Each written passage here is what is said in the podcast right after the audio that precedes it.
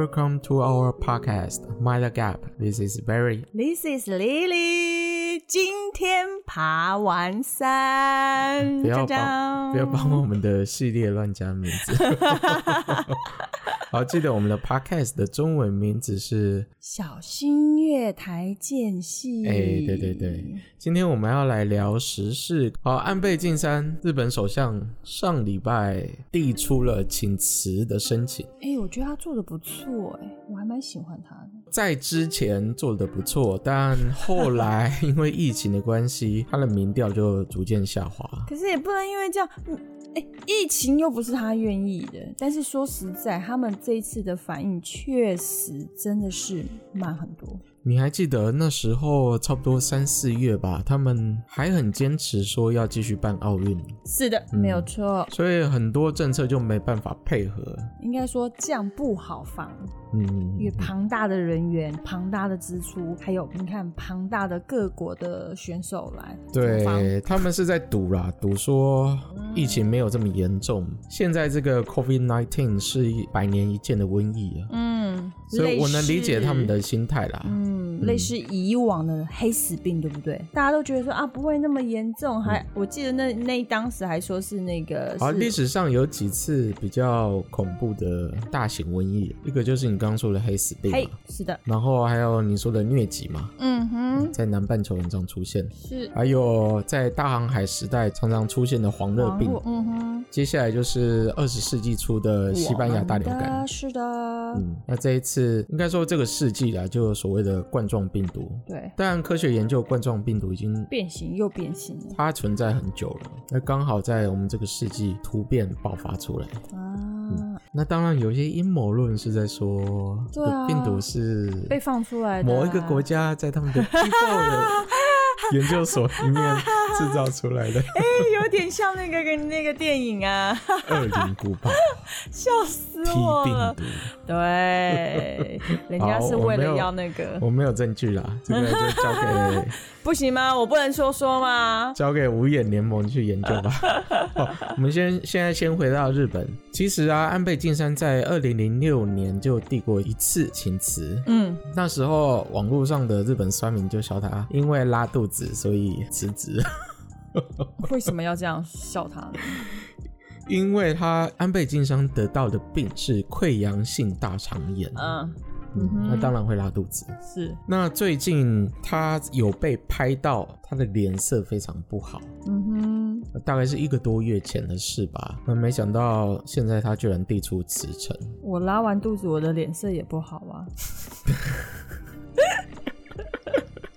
在最近的时候啊，日本副首相麻生太郎就在接受媒体访问时，哦、有帮他藏家就对啊，哎，就是帮他还家了。说安倍连续工作了一百四十七天，所以一个人长时间没休息，健康状况下滑，一点也不奇怪吧？一点都不奇怪啊！我们台湾人，你看每个人都壮得跟牛一样，每个人每天大概工作时数大概都是十个小时起跳，然后呢，就是一直连续工作，然后呢，虽然文明说，哎，日本人也不遑对啊，有要七休一啊，怎样怎样？我跟你讲，那都马是台面上的，好不好？所以你说他，我觉得应该是压力，而、欸、不是工作时间。哪一个？嗯，哪一个？哎、欸，您说的没错，因为疫情的关系，加上奥运所要负担的延迟的成本，嗯哦、对于那个好高哦，几亿几亿。而且日本有很多中小型企业正在消失，是。而且为了搭配奥运这个活动，很多大型企业也付出非常多的代价。对，嗯、但是这时候居然喊啊，对，完蛋了。喊卡之后加上疫情，你又没办法做生意，很多公司的现金流就出问题。对啊，嗯，这是一个很严峻的情况。对，对，我觉得这是对一个国家的基本的经济跟人民的政治体量，其实是一个非常严峻的一个考验。那摩根史丹利的一个高级经济学家就有说，如果日本新任领导人想要颠覆经济政策，将会导致日元上涨、股市下跌，那日本未来的经济就不会太好。他这边是在说，过去日本安倍晋三所实施的安倍三支箭，嗯哼，那主要就是呃能让大型企业的出口能比较顺利，嗯、那自然它就会让日元贬值嘛。对，然后会有做很多 QE，、嗯、你知道 QE 是什么意思吗？不懂。就是印钞票啊。啊，印钞票到市场上，这个我就知道了。对对对对。Q Q E 不知道，印钞票这个我知道。所以目前呢、啊，有一些保守派就认为，我们日本不能一直这样 QE 下去，对未来的影响太大了。上礼拜联准会主席鲍威尔也说，美方那边为了达成二 percent 的通膨目标，暂时不考虑升息。哇，拍拍手！对，其实日安倍三支箭也是想要达到二 percent 的通膨，让经济能够成长。哇塞，我们这些小老百姓，我们要加油一点，因为我们的薪水没有通膨。有啦，有通膨，市场通膨，然后吃掉你的薪水。哦，好啦，这个通膨，我相信我们这些听众也都不是很爱。哦，说到这个，我记得到呃。哎，是下个月吗？我们有颁布说我们的时薪又调高的制度，时薪调高了两块钱，是一五八 变成一六零。好啦，这就是我们大家想看到的通膨。过了十年，我们还在二开头，对，很扯，真的很扯。好，所以呢，我们的安倍晋三他要辞职，那之后。谁认位呢？而且他们是二零二一年才会举行全国大选，对不对？应该是哦。嗯，希望我们没有说错。好的，希望我们没有说错。我查了一些报告啦，基本上现在有几个人选。第一个是前防卫大臣石破茂，这个人才六十三岁。六十三岁哎。我们讲到后面你就知道六十三岁算年轻的了。好，如果他是年轻帅哥，OK，我愿意。六十三，呃，日本的政治人物好像看起来外表都不太……哎、欸，请看一下美国，美国，嗯、对啦，美国有的是，是不是有的不错？好啦，我们看一下我们美国的总统，我们不可以从人家外表来判断这个人。哦、不好意思我们不能以貌取人。OK。好，石破茂这个人是，他也是跟安倍一样具有民粹主义的色彩。哦哦，嗯，而且他曾在四月份的一次采访中表示，有太多财富掌握在那些大型公司跟股东的手里，而且还对日本央行货币政策的可持续性表示怀疑。他是怀疑是印太多钞票是对他不好，还是印太多钞票对人民不好？那就是为什么在安倍提出他要辞职的要求之后，日经指数就下跌了。嗯哼，因为他底下的人，那些有机会当下任日本首相的那些人选，并不是每一个都支持安倍三支箭。所以下一位人选是谁呢？好，石破茂还有一个政治倾向是比较有趣的，他曾经敦促一家自民党的组织去评估他们取消中国国家主席习近平来访东京的这件事会有什么影响。也就是说，自民党他其实已经在思考要切断中共吗？不一定切断，但是会渐行渐远。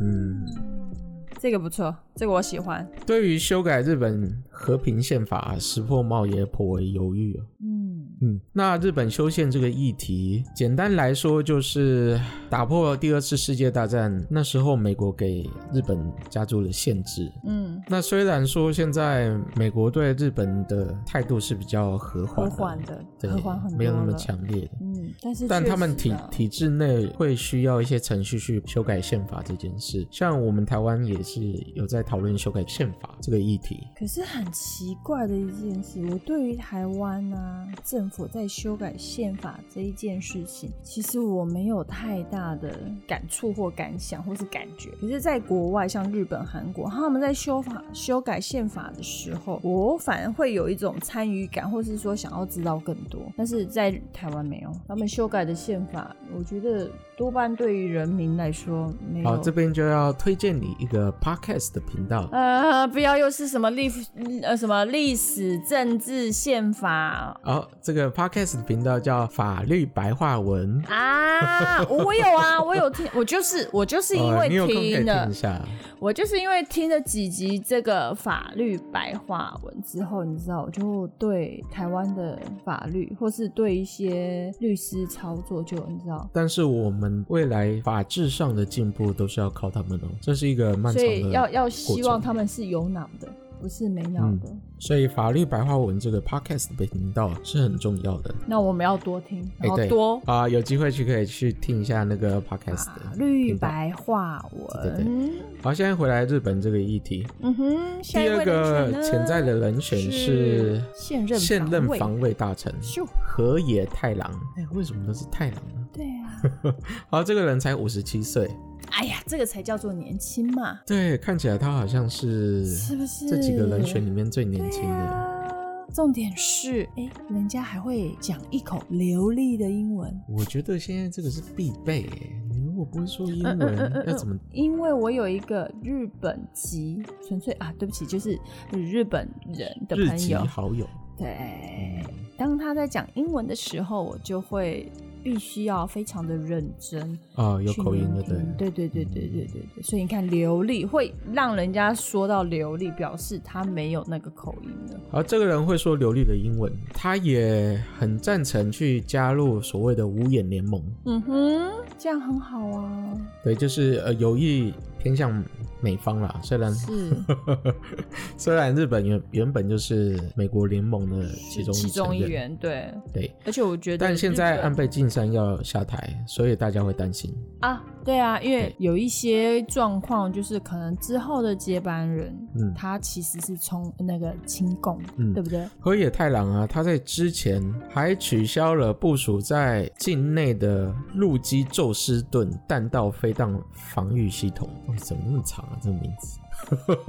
好，这个防御系统是洛克希德马丁这家公司做 F 十六那家公司啦。是，对啊。呃，为什么他要取消？就是因为呃，日本境内有一种厌战的情绪。我我坦白说啊，以我对日本的认识，其实他们的所谓的亲卫队，还有他们的那个所谓的防护部署，就是所谓防御系统，哎、欸，其实已经很厉害了耶。所以我觉得他们也不太需要这个东西。防御性的东西是一定需要的。你说越多越好吗？对，哦，嗯，好吧。因为旁边毕竟有俄罗斯跟中国，那他需要防中国，这倒是真的。俄罗斯也是啊，他们在历史上一直都跟俄罗斯有冲突，有冲突，有边界上的问题哦。以他们承受的压力是比我们还大的。只不过现在是中国大陆借着台湾的议题来做出口。那如果未来台湾的议题没有这么敏感，没有这么重要了呢？那以后就会跑去像是。俄罗斯、越南啊、北韩、南韩啊、日本啊、俄罗斯啊，下一个人选也是热门人选之一。这个人是前日本外相，叫做岸田文雄，六十三岁。对对对。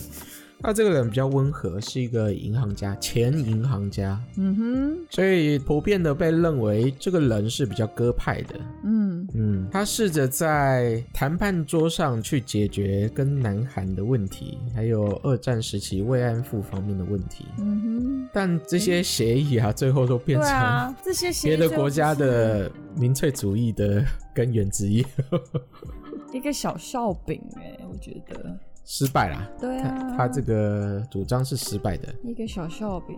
哎呀，这样子会、嗯、都没有，不过也 OK 啦，因为这样并没有打压他是鸽派的那种形象。对，嗯、但因为他是前银行家又是鸽派啊，所以他在 QE 啊、安倍三支箭这一类的政策，他是持支持的。那还好啊，嗯。啊，不错啊。对，因为他是银行家嘛，所以他比较了解这个情况，比较了解经济对对的动向。OK。好，下一个人选叫做菅义伟，是安倍的左右手。重点，七十一岁耶。哎，他也是蛮老的，他的官职是内阁官房长官。嗯，七十一岁，哎、他从二零一二就一直担任这个，对，就一直在安倍的左右手。嗯。嗯一直在辅佐安倍，所以他也有可能变成临时首相，但呼声并没有岸田文雄跟石破茂这么高啦。嗯哼，嗯，我想也是。菅义伟这个人啊，看起来没有特别的主张，我想他就是完完全全的安倍派。怎么说？他没有质疑过安倍三之剑啊，希望我说的没错，但我查到的资料是没有显示这样的迹象的。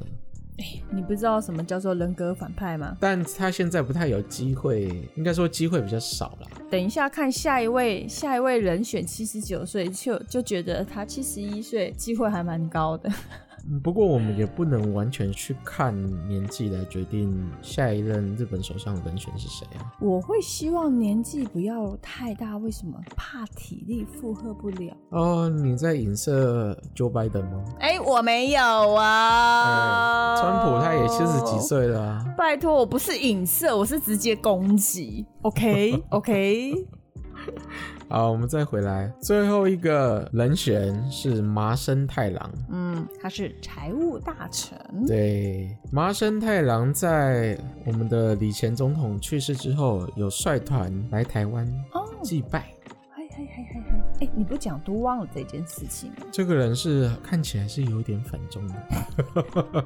而且他是重要的安倍晋三支持人，嗯，是自民党一个非常重要的角色，所以很多人就会说，为什么麻生太郎不出来当日本首相？当然有一个原因是因为他已经七十九岁了，嗯，可能在体力上没办法负荷，就算他当了一任，四年后还是要重选一个，所以算一算，一任期之后还要再重新选的话，还不如现在找出一个适当的人选。哦，是这么说吗？对，所以相对比较年轻的时。破帽啊，是还有岸田文雄就会变成比较适合的人选。嗯、还有麻生太郎不被考虑的另外一个原因，是因为他曾经在二零零八年、二零零九年当了一年的日本首相，嗯、但是因为自民党执政已经几十年，中间累积的那些失败的陈科政策太多了，导致自民党在选战中落败，输、嗯、给了日本民主党。嗯哼，但那时候没人。知道日本民主党没想到在三年后马上就把 执政的位置还给了自民党，因为日本民主党是没有执政经验的，所以很多事弄得一团糟。也因为如此，麻生太郎他有一个不好的记录啦，加上他年纪大，所以真的也是不适合再带领自民党。嗯，他可能还是会继续担任副首相的位置。嗯，第二把手。以他来当，我觉得可能会稳定性也蛮高的，就是他他我。我们的首相如果在做一些事情的话，会比较有有利的。当然了，他不但是富恩代，也是正恩代，他有非常庞大的势力哦。没有问题。他不是表面上只有麻生太郎一个人，也不是表面上只有自民党，他背后有整个家族的力量，还有皇室的力量。有哦，他自己本身的那个、嗯、呃力量也蛮大的哦。他跟多任日本前首相都是亲戚关系。跟安倍晋三也是亲戚关系，他跟日本皇室也是亲戚关系，好可怕。嗯，而且他还是一个出色的呃运动员。对，他在年轻的时候有参加过奥运呀，好像是那个飞碟射击。是的，嗯，而且还打破日本国内纪录，还在一九七四年诶获得墨西哥的那个世界射击锦标赛是个人与团体的总冠军，嗯，超赞的耶！我们一九七六年，我咖喱贡，他还呃代表日本参加蒙特利尔奥运会。对对对，他他就是一个很妙的人，漫画里跑出来的人物吧？对不起，有没有看过《生逢流星花园》？Yeah, 有，就是那个样子。他小时候念的学校啊。他不是去正统学校哦，但是他爸爸开了一间学校给他念，给他念。哇哦！跟他爸爸公司企业底下的其他三位小孩，嗯哼，员工的小孩一起念，所以那个学校只有四个学生，这么爽快哦。好，他们叫麻生财阀。那为什么麻生财阀这么有钱呢？他的父亲麻生太贺继承主业之后，在二战期间强征数万名朝鲜、中国、英国、荷兰等战俘进行生产，获取超额利润。就是我我们在读书会有讲到的嘛。对，嗯。我的妈呀！因为你看造个船啊，有很很需要什么很多的木啊、碳啊，对，挖矿啊，自然资源啊。他爸爸是有分杯羹的啦，嗯、所以那时候赚了很多钱。在之后啊，战后也是出任日本煤炭协会的会长，所以他们家族是一直都很有钱。应该是从那里那时候开始。嗯，我突然这样觉得，嗯，是不是如果我的祖先是溥仪？你知道那些？你祖先是溥仪，那些就那些那些金银珠宝啊，那个剩多少啊？好啦，其实我们的政界有一个爱新觉罗家族的后代，这个人是谁？你知道吗？哦，谁呀、啊？金溥聪。你认真？对呀、啊。可是他长，哎、欸，哎呦，有像哎，有。虽然没有得到正式承认呐、啊。嗯，有啦，有。他好像有讲过，那爱新觉罗在战后。大部分都改姓金嗯嗯嗯嗯嗯，哎、嗯欸，有像，没有要看。啊，我们也有很多满族的明星啊。哦，这个我知道，这个我知道，对，这个我知道。好，我们现在再讲回来麻生太郎的家世。哎呦，他的家世啊。他母亲那边呢，有一个呃比较有趣的背景。嗯哼，什么背景呢？说说。麻生太郎的外公是战后曾担任五届日本首相的吉田茂。再往上追溯的话，吉田茂的岳族，也就是岳父的父亲。你牵太远了啦！我的意思是说，他的家世就是这么好。他的。家世就是这样堆叠了。好，让我讲完。吉田茂的月族是著名的日本明治维新三杰之一大久保利通。可能有些人会觉得这个名字有点耳熟，是因为在《神剑闯江湖》这部漫画里面，大久保利通是有被画出来的。非常帅气的一个解释、嗯。那为什么他跟皇室有亲戚关系呢？是因为麻生太郎的岳父是日本前首相铃木善信，他的岳父的妹妹嫁给了已经退位的明仁天皇的堂弟。哎，我的妈！那其实基本上他本身也是一个皇皇家贵族。呃，远亲呐，姻亲。对啊，这应该是姻亲的关系，对不对？对。是是，哇塞，家赫显著哎，家世显赫，家世，你是不是念反了？家世显赫，我们真的不太适合早上录音，脑子还在睡觉，已经中午了，好不好？不要这样嘛，应该吃完便当，那个饱饱的肚子就会引起就是一阵睡意。哇，那他其实他是一个很厉害的人呢、啊，那为什么？呃，他他的确是很厉害的一个人，所以他一直在政坛上屹立不倒。对呀、啊，你看他都七十九岁了，他三十九岁就从政了。啊，可是他看起来帅哥一枚。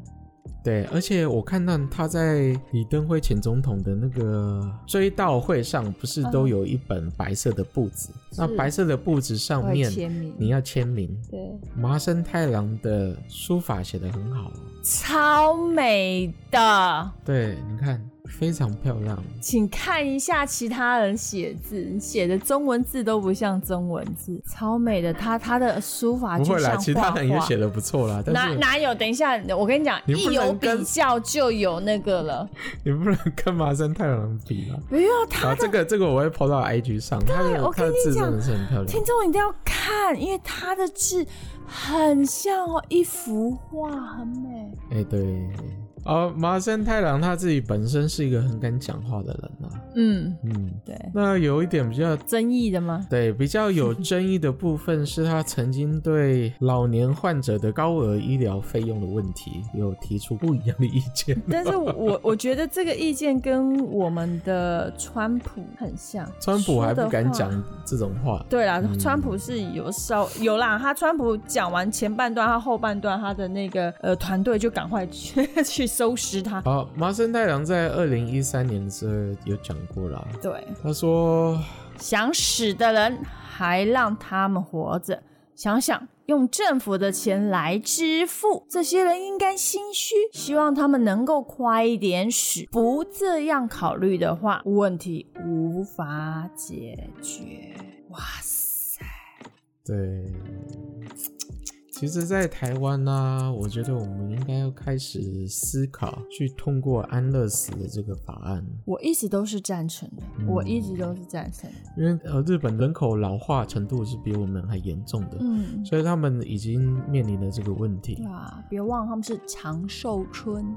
但是人还是要死的有尊严比较好。事实是这样，但是我我必须要说，安乐死是对于无法没有办法有呃所谓的尊严活着的人来说，安乐死是一个很好用的条例。我为什么会这样讲？因为我自己亲身体验，我有一个主管，他就是渐冻人。哦，对。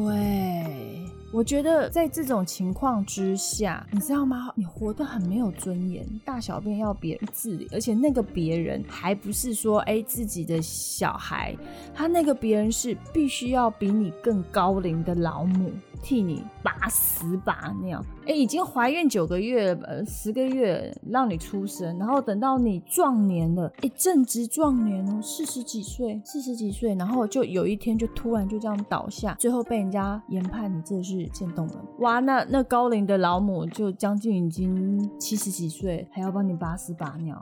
好啦，我觉得我们要正视这个问题啦。是的，所以我其实对，虽然麻生太郎讲的话很难听。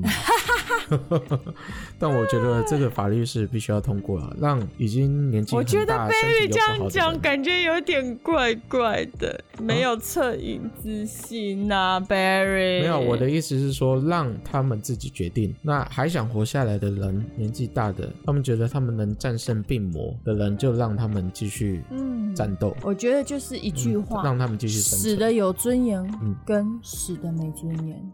对，那有一些他们可能自知没办法存活下来的，嗯哼，那就让他们死的有尊严吧。对，那一方面也可以减少国家财政的负担。是的，还有整个社会成本的支出。没错。那麻生太郎还有另外一个比较惹争议的是，他曾经在二零一三年说过，日本应该仿效第二次世界大战爆发以前德国纳粹政府的做法。他这边的意思是说，在第一次世界大战的时候，德国战败，然后签了很多。嗯，丧权辱国的条约 有很多限制，那真的是限制太多了，而且也也是日子很难过。嗯，所以他们才会爆发出纳粹主义嘛。嗯，那之前呃，第二次世界大战结束后，日本也是在宪法上被加入了限制。嗯哼，所以他并不能拥有正常的军队。可是你看人家的亲卫队也做得很好。那是因为在几年前美国首肯让他们稍微修改了一下，所以他们才能让他们的自卫队扩军。嗯，而且这一次我们台湾得到了六十六架的 F 十六。哦，六十六架这么多啊？嗯，日本那边也得到了几十架的 F 三十五。哇哦！等一下，我们是 F 几？我们是十六，人家是三十五。对啊。所以你要知道，日本的军力是很可观的。对啊。他们还有强力的海军。了解的人都知道，F 十六跟 F 三十五的效能差很多，所以我们有六十六架，不需要啦。我们加总的话，我们已经两百多架了。可是 F 十六哎，有没有晋级一点？下次来一个 F 三。你有人买手机哦，最好的就没有，我不要求好啊，我就 F 三十好不好？人家日本没有啦，没有啦，没有没有 F 三十这种东西。我自己硬要加，这边要卡掉。好，呃，麻生太郎他有另外一个比较有趣的点是，他也喜欢看漫画。嗯哼，他曾经在机场里面拿着一本叫《蔷薇少女》的漫画。蔷薇少女应该是我喜欢吧？对，所以日本的乡民都说他是蔷薇麻生。阁下您好。那有的人就质疑他说他是做戏的，不过我觉得还好啦，因为日本漫画本来就是一个对啊一种大众文化，大家都喜欢看啊。漫画是风靡全世界，哎呀哎呀，是不是？管他是做戏还是怎么样，但是他至少他自己看得开心。所以就我们台湾的立场啊。只要日本那边不过度亲中，对我们来说都是好事啊。麻生太郎还还有一件事是比较，我觉得比较有趣啦。他曾经在公开场合说，台湾是防疫做的最好的国家。嗯，这不是。然后他全世界都对他 马上就说啊，我不能说台湾是国家，要不然那个中方又要生气了。哎呀，他他真的很可爱。对对对，公开场合哦，他还是呃必须要在公开场合挖苦一下。他是说啊、哦，我应该要称台湾为地区，不然共产党又要叫我下台。他这个还蛮可爱的。就是公开表中共啊。对，哎，酸他一下。好，只要我觉得啦，我感谢他。对，我觉得啦。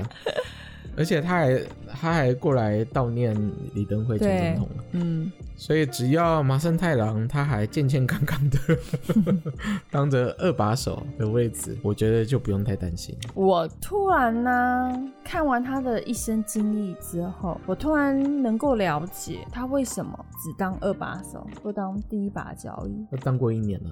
No no no no no，你知道吗？背后灵永远都是最强大的。哎、欸，你说的倒是倒是有可能。对呀、啊，你傻傻，啊、你看你出去外面，第一永远都是第一个挡子弹、挡挡枪死的最快，被台风吹走。嗯、你看第二个，他如果说背景够硬，其实你会发现，其实最厉害的是第第二把交椅。看起来啊，麻生太郎活得比较滋润。他虽然七十九岁了，但看起来只有六十出头岁。嗯，我就说他帅哥一枚啊，确、嗯、实帅。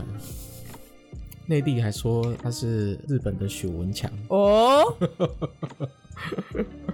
不错哦。好，来，我们回到第二个话题。八月三十号，台湾来了一群客人，哇，对，八十九人的捷克访问，对，一群帅哥美女呀、啊。你说的帅哥是只有那个布拉格市长帅而已吧？没有。哎，你这样就不行喽！你这样就不行，人家里面 美女也很多。之前啊，捷克才没几年前呐、啊，嗯哼，习近平还访问了捷克，是。哦，那时候看来就是一副很轻重的样子，为什么才短短三四年，情况就变成这个样子？对，我觉得这样有点可怕，所以我们来探讨一下为什么会这么可怕呢？对，我翻到一篇报道啊，我觉得这篇报道间接的影射了他们国内的想法。嗯哼，这篇报道里面说啊，台湾在过去二十年来对捷克的投资是大陆的六倍，创造的职位是十五倍左右。嗯哼，但我没有找到。确切的数字来，你也不可，你也不可以找到啊，因为找到的话，我们应该是可以找到啊，但是要挖很深。对啊，会生气气哦。等一下你被那个，反正已经生气气了，他不是去年都阻止布拉格交响乐团，我跟你讲，去北京表演，那时候就生气了。你被批斗的话，我到时候要跟谁录影呢？录音呢？不会啦，我们还还没有红到那个样子。可是他在这一途中，他当初为了要讨好北京，他不是触犯了一个。好，这 this is a long story。嗯哼，让我跟你解释。好，请。好，这篇文章就有写啊，台湾给捷克制造的那些工作机会是比中国制造的还要多。是，但我去翻那个原文的报道，我发现他说的是富士康这家公司。啊，小康康啊。富士康啊，呃，他的政治立场本来就左右摇摆，摇摆啊，对啊，对啊，所以这篇报道未必公正啊，嗯，我觉得不是那个样子，嗯哼，但可以渐渐反映他们已经在思考中国大陆给他们带来了什么，带来的迫害呢，还是带来的帮助？好，过去几年呢、啊，中国大陆一样跟捷克签了很多 MOU，嗯哼，嗯，那 MOU 只是一种一种承诺啦，是。未必会实现的承诺，他们有诚信吗？中共有诚信吗？所以我之前韩国语不是去外面签了很多 MOU，嗯哼，然后很多人都在笑啊，说你签的只是 MOU 啊，会不会成还不知道啊。我觉得会不会成是一种呃另外一种升华。那至于有签，毕毕竟人家会尊重你。可是如果你是跟中共签 M O U，你有看过中共的 M O U 哪一次是有成的吗？还有哪一次是对那个国家有成的也未必好。哎呀。好，虽然中共承诺要投资捷克，但是却不是公开的由政府投资，而是经由一家叫做华信集团的做私人投资，还要人家的股权，又要又来玩这一套。好，华信集团，我记得是二零一八年吧，他就已经违违约被清算了，又被清算。哦，我说的清算不是那个，我说的是、哦、呃银行清算，就是说这家集团已经倒掉了。嗯哼，那当时华信集团买了捷克什么东西呢？投资的什么呢？一个是布拉格最大的办公楼之一，嗯，还有他们的航空，对，还有捷克的国家航空公司，两家酒店，两栋文艺复兴时期的建筑，然后收购了一家捷克啤酒厂。嗯哼，天哪！他只是买了一些资产，他并没有给钱，他并没有实质，嗯。去帮助捷克，比如说我帮他们、啊、呃做一些基础国家工程啊，或者是你既然华信集团是一家能源集团，那你为什么你的投资跟能源都没有关系？嗯，对。那布拉格哦，应该说捷克啦，捷克境内的一些学者就说，你做这些投资根本对我们就没有用啊。对啊。而且他们不止花钱买酒店了，他们还买了。一个足球队，对啊，是不懂哎，不明白。啊，那个那家足球队是一个俱乐部所拥有的啦。嗯哼，嗯，然后后来华信就收购那家俱乐部。对啊，你看他花了很多钱，然后做了一些无意义的，都是一些面子工程啊。对，都是一些空面子工程。所以在华信集团违约之后，他的财务状况出问题之后，那些捷克跟中国谈的事完全都失败了。嗯哼，嗯，没办法再执行下去。所以从那个时候，二零一八年风向就开始有转变。那后来捷克有一个叫科加洛的政治人物要过来访台，嗯、是，结果据说是被中共逼死了。对，被他们逼死，但找不到证据。嗯。他逼死人还需要证据吗？有人说他是被毒死的，有人说他是心肌梗塞死的。那他的遗孀也有说，从哥加洛的办公室那些遗物里面翻到两封从中共寄来的威胁信。嗯，对，威胁信，黑函。那始终都没有找到一个正式的证据了。是。那我想这也是为什么这次杰克派了这么庞大的访问团来台湾。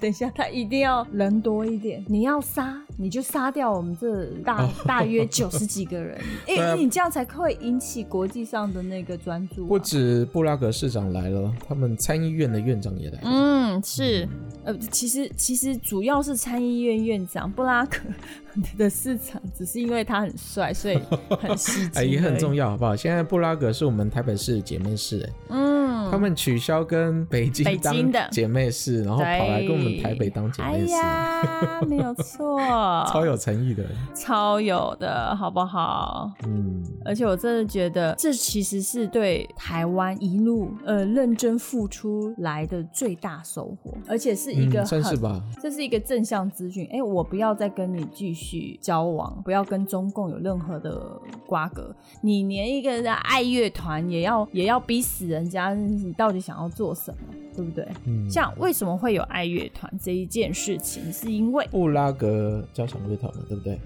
是的，捷克布拉格市长赫瑞普他支持台湾。对，赫瑞普，我记得他呃年轻的时候有在台湾学过中文。哎，是的，不知道我有没有记错。那对于日前中共他施压捷克说，哎，我们必须要把捷克驻台代表赶出活动现场的仪式，他公开表示不可以，不可以这样子。嗯，所以那时候中共他就是在二零一九五月的时候，就告诉他们要公开反对。位布拉格市长了啊，但是遭到爱乐乐团的拒绝。是。那也因此，为什么他们在北京的演出被取消了？呀，嗯，就这样。对，完结。哎呦，这件这件事也是二零一九年一个指标性的事件。对于不屈服中共的打压，没有关系。也因为这样子，所以捷克他们现在对跟我们的台北是姐妹市，布拉格是台北的姐妹市，布拉格是台北的姐妹市，嗯，不是捷克。好，捷克也并不是全国上下都是同一个声音，基本上捷克的总统还是很轻松的。那只 只不过是因为他们政治体制的问题啦，他们有他们是内阁总统制啊，有总统也有内阁首长。那这次的内阁首长、参议院院长也有来台湾，主要是他率领底下的人一起来台湾的，嗯哼。也就是说，如果下一次捷克选举的话，有可能反对党会获胜。嗯，因为捷克里面反中的声浪太高了，加上这次疫情，我不知道捷克人是怎么想啦。也许有一些人也是不太喜欢中共的做法。我觉得很多人都不喜欢。嗯，好，我们来讲我们第三个话题。哎呦，我的妈呀！哎，好，在美国太平洋时间八月二十八号傍晚左右的时候，我们的黑豹，漫威英雄电影的那个黑豹男主角 Chadwick Boseman 病逝在家中。之前他就有被拍到骨瘦嶙峋的样子。嗯嗯。他很帅气耶，对，那那时候他暴瘦，我那时候还没有察觉到他是因为生病，我以为他是可能为了要拍戏嘛，对，或者太累这样，所以才暴瘦。嗯、因为好莱坞向来都有为了戏增胖或减瘦的嗯传统嘛，嗯、但没想到他才四十三岁就过世了，英年早逝。很多名人都英年早逝。嗯、Charwick 是因为结肠癌过世的，而且他抗癌的过程已经。长达四年，四年了，嗯，也就是说，他这几年在拍的那些电影，都是他都是抱着癌症来拍片的。嗯，我记得他还有去医院去安慰那些得到癌症的小朋友。嗯哼，而且《黑豹》这个电影呢，我觉得是一个很指标性的电影。然后很多黑人因为这部电影开始以这样的文化为傲啦，所以我们常常都会说。Wakanda forever。嗯嗯，甚至我在跟我朋友说笑的时候，也会讲这句话。干嘛？干嘛？Wakanda 就好像是一种兄弟情，你知道吗？台湾都没有兄弟情。对，对意思就是说我们要彼此照顾。那、嗯、里面的精神，对，主旨就是这样。是，Wakanda forever，真的是。好，对比现在落泪，对啊，对比现在美国暴动的情势，我觉得是一种反差。对，在电影里面，黑豹有说过一句话，他说：“比起分裂，我们更多的是互相连结。”嗯哼，嗯，我觉得这句话很重要。但是现实并不是这样写的。对对。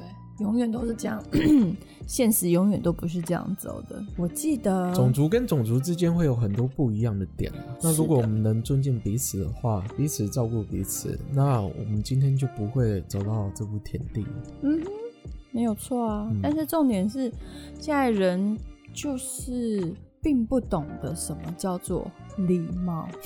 跟尊重，对，嗯，都不懂得礼貌跟尊重，都太过于自我意识过高，都会有，对啊，第一视野说，嗯，你为什么要这样做？你干嘛这样做？嗯、但都没有多方考虑到当下的情况、当下的气氛氛围到底是为什么而造就这个人会有这种的反应。要沟通啦，还有彼此体谅。同理心、同情心。是的，而且、嗯、呃，以我们的 Bossman，我记得他呃之前有拍一部非常历史性的代表剧作，你知道是什么吗？我没有去看，但我知道那是一个美国大联盟的历史一刻。对，他饰演的是一名黑人的棒球手，对不对？是的，是的。有没有看到讲到这些废话，那 Lily 的气氛就会非常的高啊。一讲到跟政治有关的，连话都不会讲。你说的这个也是政治？No No No No，这纯粹是种族歧视的议题。种族歧视就是一种政治下的产物。嗯，你要知道，所有的事都是关乎于政治，都是政治操守吗？对，全部都是政治的产物。No，嗯，好啦，一半好不好？因为另外一半是必须要看你这个人怎么做。但是一个人怎么做，是因为他受到政治的局限。嗯。样？譬如说，我不认同。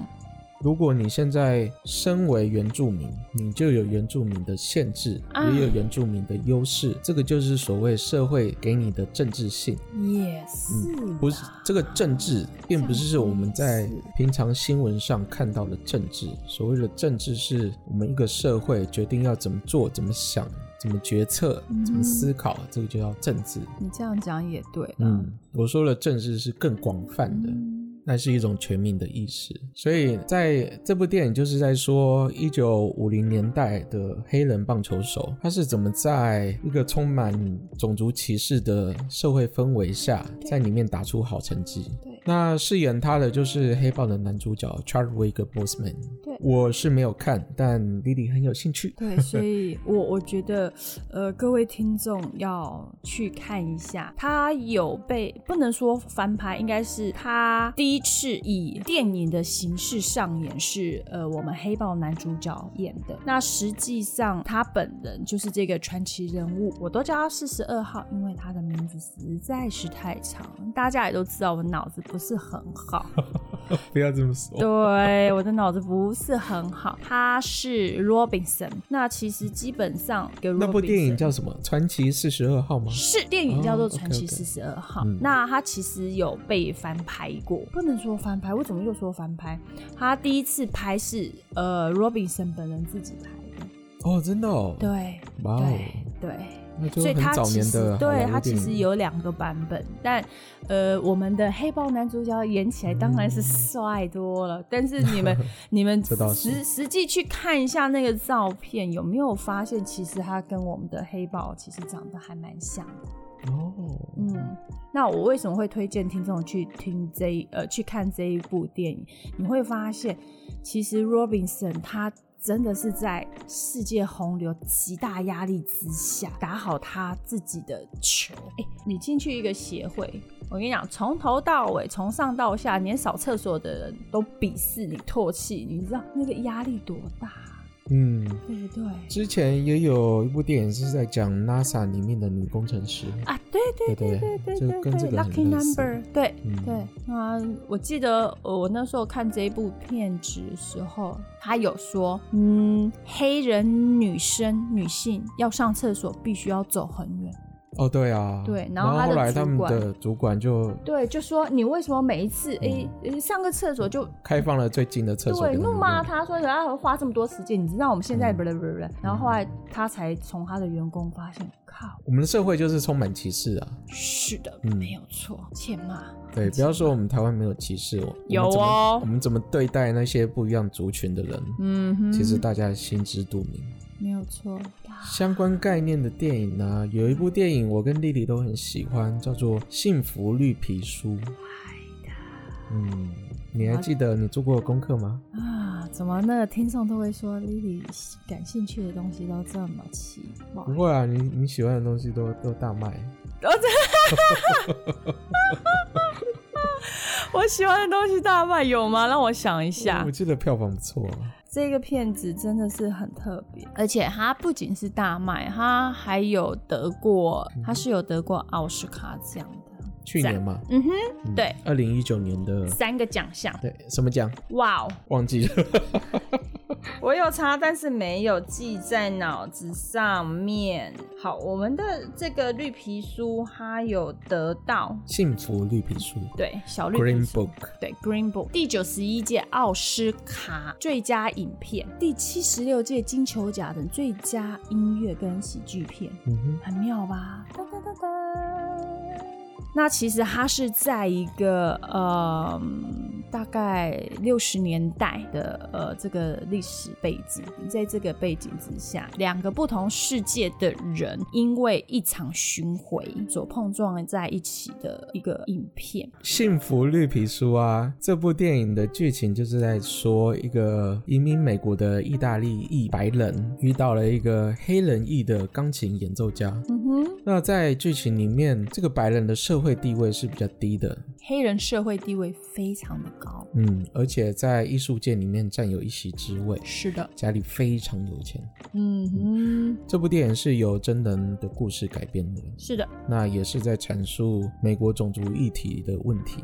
有兴趣的人可以自己去看。是的。那为什么我们讲这个呢？是因为最近美国对于对，然后美国的种族问题啊，社会的暴动啊。嗯。那像像我 Chadwick Boseman 这样标志性的人物突然过世，我觉得都提醒着大家，生命有限，不要浪费时间在无所谓的斗争之中。嗯哼，嗯，我记得在二零一八那个 BBC 啊，为了做专题报道，嗯，他的专题，呃，应该说这个专题的 team 里面，其中一员叫做艾尔霍尔。那他本身也是非裔，那他播出这个专题也叫做绿皮书，所以他自己拿着这一本绿皮书。好，Lily 现在在说的是在《幸福绿皮书》里面，那时候两个男主角要出发去美国南部，别人给他们一本绿色封皮的书。嗨，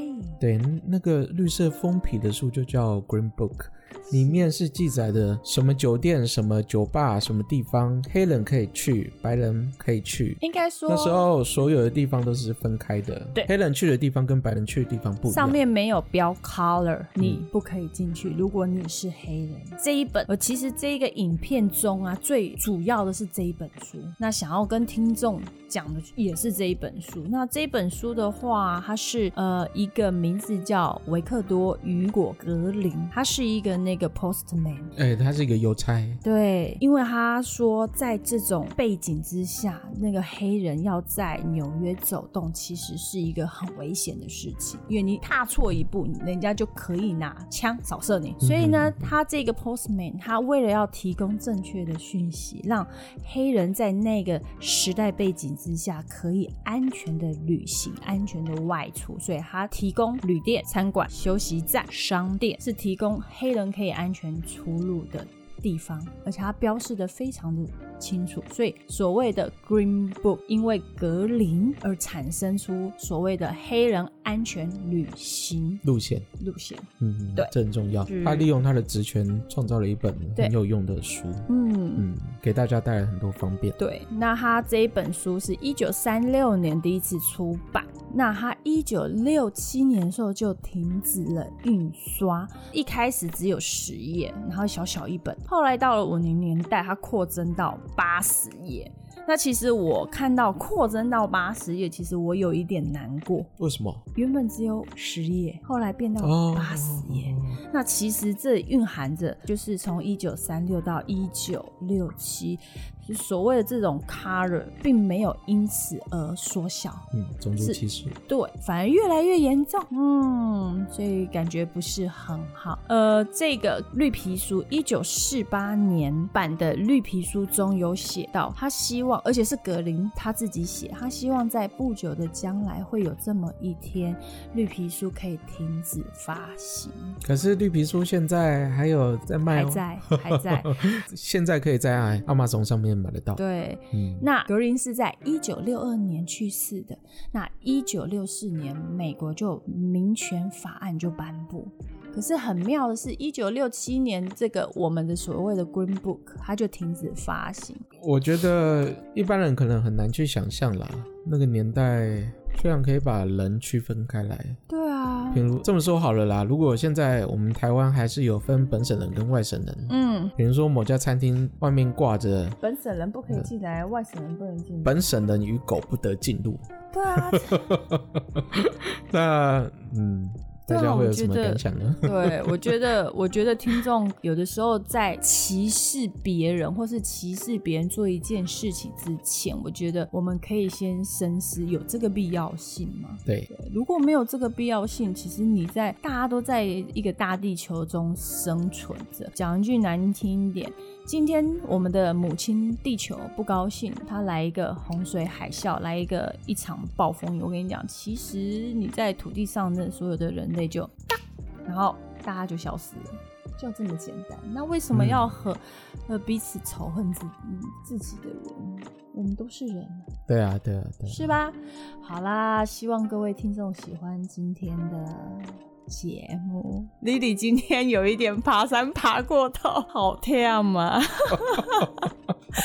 阳明山十连峰，爽快。